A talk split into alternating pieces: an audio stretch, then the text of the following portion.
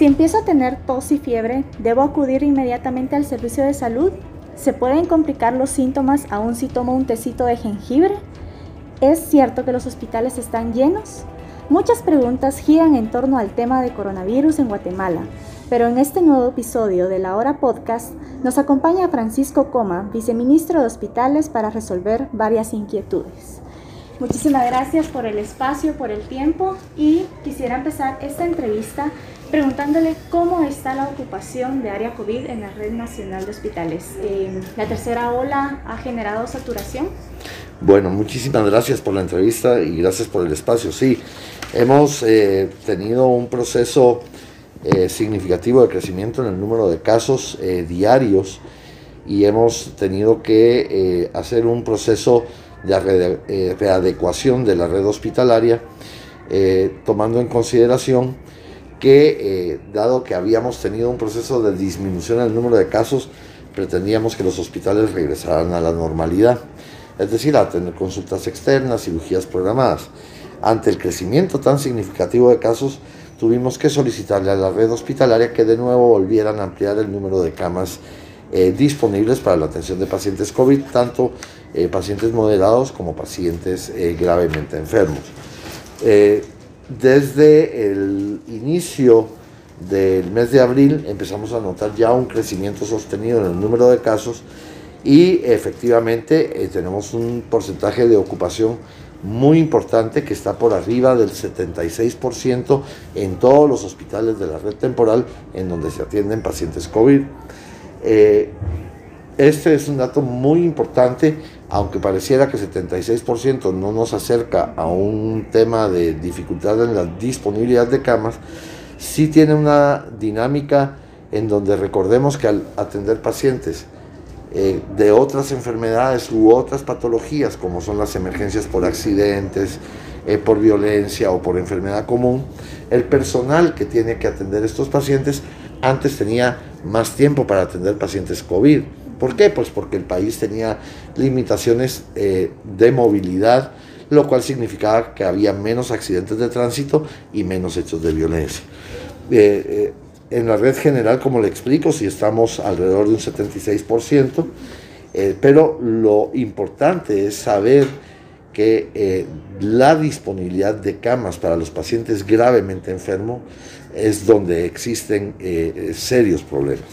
En los hospitales temporales, al día de hoy, datos del día de hoy, sí, tenemos un 90% de ocupación. Y esto es muy, muy serio, porque significa que solo existe un porcentaje de alrededor en hospitales temporales de 50 60 camas disponibles para la atención de los pacientes gravemente enfermos. Claro, nos soportamos en el sistema eh, de los hospitales de la red para atender a aquellos pacientes que no pueden ser recibidos en los hospitales temporales y hay hospitales que están haciendo crecer el número de camas para estos pacientes. Por ejemplo, hoy se me notificó por parte del director eh, del Hospital General San Juan de Dios la ampliación de 32 camas, las cuales ya están operativas para atender pacientes moderados y graves. Lo mismo pasa en el Hospital de Antigua, Guatemala, en donde también se ampliaron los servicios para la recepción de pacientes graves. Es una gestión muy dinámica, pero sí estamos en un pico muy significativo y a pesar de haber crecido eh, y estar en el proceso de continuar creciendo el número de camas para pacientes gravemente enfermos de COVID, pues eh, la presión es muy fuerte. Entonces sí estamos viviendo una tercera ola que viene con eh, un crecimiento en el número de ingresos diario de pacientes que está casi cercano a los 90 casos nuevos cada día. ¿A qué se debe este incremento de, pacientes gravemente enfermos? Vea, eh, epidemiológicamente hemos notado un comportamiento eh, que es muy interesante y es que hay mucha población por debajo de aquellos rangos que tradicionalmente de edad eh, visualizábamos como los de más riesgo, arriba de 60 años de edad, que son quienes están ingresando a los hospitales eh, en este momento de una manera muy significativa, que es una población joven entre 30 y 50 años de edad. Eh, la gravedad puede significar simple y sencillamente dos cosas. Una es, no le hicieron caso a los síntomas iniciales y no fueron a la búsqueda de una consulta temprana y a realizarse una prueba, sino hasta el momento en que se empezaron a sentir muy mal. Eh, y esto significa un periodo de tiempo perdido en el tratamiento de alrededor de 3 a 5 días. ¿Por qué? Porque como creo que puede ser solo un catarro, o porque creo que simple y sencillamente lo que tengo es eh, un síntoma poco significativo, eh, tardo en consultar. Y esto que hace que en el, digamos, en el periodo de tiempo que esta enfermedad tiene como característica para manifestar síntomas más severos, la gente se confíe y llegue y consulta tardíamente. Entonces, esa es una, es una razón importante. Y luego que creemos también que el problema básicamente es que seguimos teniendo eh, un alto índice de contagios, eh, porque la población joven tarda más en tener los síntomas o pasa, digamos, la fase inicial de la enfermedad con síntomas muy leves y son los que se convierten en altos eh, transmisores de la enfermedad. Entonces también tiene un impacto eh, sobre personas con quienes conviven muy cercanas. la situación es muy seria. El día de hoy yo sé de familias completas que están buscando ayuda eh, en los hospitales y pidiendo tratamiento médico porque están contaminadas familias completas. Y esta es una situación grave. Eh, solo el día de hoy hemos tenido que gestionar muy rápidamente de nuevo el sistema de referencia y contrarreferencia de los hospitales que están en alerta roja para que puedan eh, recibir a estos pacientes que están siendo atendidos en otros hospitales y que se agravan. Esto significa que eh, estamos en un punto muy cercano a terminar nuestra capacidad instalada en el número de camas. Luego eh, vemos que el comportamiento de la población también es un comportamiento en donde las medidas están muy relajadas y todo esto hace que haya oportunidad de que se nos disparen los casos. Entonces, desde el primer momento que sientan alguna fiebre, alguna tos, en ese momento deben acudir al, servicio de salud para hacerse su prueba. Es correcto, es indispensable. Miren, ahora no es un tiempo, eh, por el alto nivel de contagios que estamos teniendo, no es tiempo como para darme eh, el chance de pensar que es un catarro o una alergia, sino la idea es hacer consultas muy rápidas y tempranas a los centros de salud para que puedan, primero, ser evaluados, segundo, ser sujetos a la realización de una prueba y tercero, recibir su kit de tratamiento. Eso es fundamental para frenar, eh, digamos, los casos graves.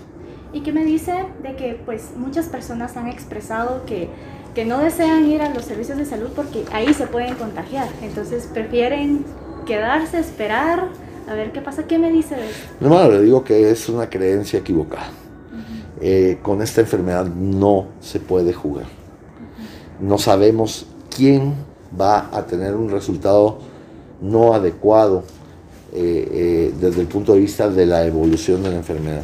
El comportamiento de la enfermedad es muy variable y no necesariamente se tiene que ser mayor de 60 años y tener enfermedades crónicas. Estamos viendo población joven, sana, que está teniendo unos resultados eh, catastróficos en su evolución de enfermedad y por lo tanto no, esa creencia no es válida. Si tengo molestias, acudir a un centro de salud es la mejor forma de ser diagnosticado. ¿Por qué? Porque toda la gente tiene el mito de que si yo voy ahí, ahí es donde está más presente el virus o hay más personas enfermas. Pero si mantenemos la adecuada distancia, si uso mi mascarilla y me protejo, no importa si es en el centro de salud, lo importante es que estoy yendo al lugar en donde me pueden diagnosticar. Entonces es una creencia no eh, correcta. También se tiene esta inquietud en la población de que al llegar al centro de salud no va a ser atendido, de que muchas personas están siendo regresadas. ¿Qué me dice de esto? Bueno, mire, estamos procurando que esto no pase, pero recordemos que estamos en un nivel de saturación de los servicios. Entonces lo que sí estamos viendo también es que al mismo tiempo que hay mucha gente que consulta en forma tardía, también hay una fuerte carga de, pacientes en los, en los eh, distintos centros de atención eh, primaria. Eh, si lo que se les pide, y hasta donde yo sé, es que tengan paciencia para ser atendidos, porque sí, el flujo de pacientes está un flujo de pacientes que ha incrementado de manera significativa. Ahora bien, por otro lado, se sabe que muchas personas se automedican. ¿Esto podría ser un factor que agrave eh, la condición del paciente? Sí, definitivamente, miren, eh, automedicarse siempre es mal. creo que el enfoque debería ser que antes de tomar un medicamento yo debería de tener un resultado y saber qué es lo que tengo. una vez yo sepa lo que tengo, es el momento de eh, utilizar los medicamentos que ya están establecidos en los protocolos dictados por el ministerio, en donde se les dan sus kits de tratamiento. Y entonces ahí se dan todas las indicaciones de cómo deben de tomarse estos medicamentos.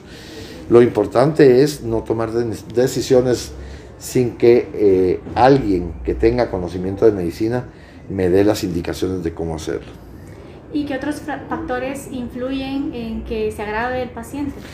Bueno, mire, yo creo que más allá de lo que hemos hablado de las consultas tardías, el tiempo de espera, pues el hecho de que yo tenga eh, condiciones eh, personales o enfermedades crónicas que me hacen incrementar mi factor de riesgo, por ejemplo, obesidad, eh, tabaquismo, personas con problemas en su sistema inmunitario, y luego las enfermedades crónicas de las cuales hemos hablado, ¿verdad?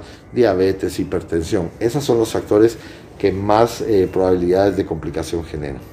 Ahora, poniendo un caso, supongamos de que me fui diagnosticada con COVID y estoy en mi casa guardando la cuarentena, pero ¿qué cosas debería de tener yo en mente eh, como una señal de alerta?